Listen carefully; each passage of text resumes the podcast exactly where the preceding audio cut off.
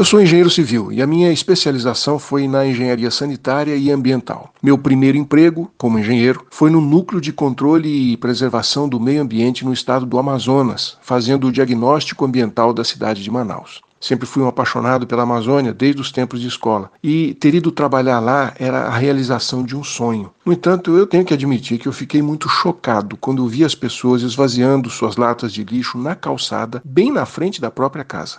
Aquilo para mim era inconcebível, mas depois eu entendi de onde vinha esse hábito. Muita gente que morava no interior, em palafitas, vinha procurar emprego na Zona Franca. E o costume antes era limpar o peixe, descascar as frutas na janela da cozinha e jogar o resto no rio, pois era comida para os peixes. Acontece que lá no interior, no mato, não tinha nenhum tipo de embalagem. Agora, quando as pessoas mudaram para a cidade, toda a comida vinha em alguma sacola. E as cascas e os restos de comida eh, continuavam sendo jogadas do lado de fora da casa, com as embalagens. Só que ali o rio não leva. Trabalhei no mapeamento dessa situação e desde então acabar com o lixo se tornou uma obsessão para mim. Quando fui prefeito de Maringá, eu esperava dar à minha cidade a oportunidade de ser pioneira num processo de lixo zero eliminando totalmente o passivo ambiental que os lixões e os aterros deixam para gerações futuras. Comecei então a estudar novas tecnologias. Primeiro, fizemos uma parceria com uma empresa alemã num processo de compostagem aeróbica por injeção de oxigênio. E a gente produzia 70 toneladas de composto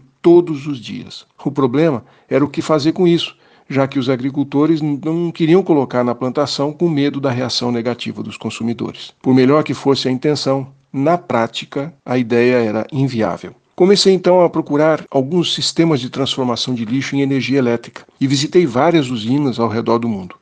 A primeira na nossa cidade irmã, Kakogawa, no Japão. Chegamos a dar início ao processo licitatório para a implantação daquela que seria a primeira usina de recuperação energética de lixo do Brasil. Mas, infelizmente, por razões políticas, não foi possível aprovar na Câmara a lei que autorizava.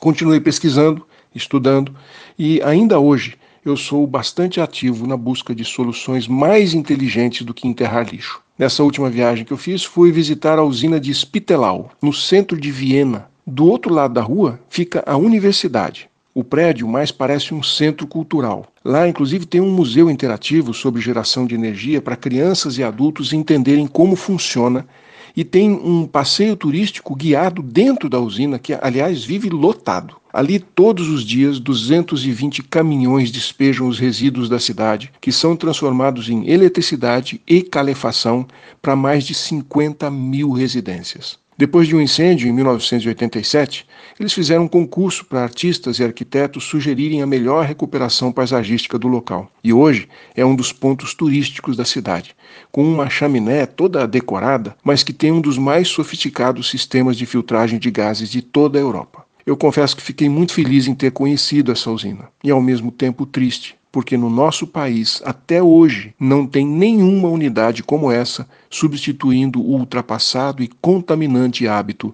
de enterrar lixo. Um abraço, aqui é o Silvio Barros, para a CBN.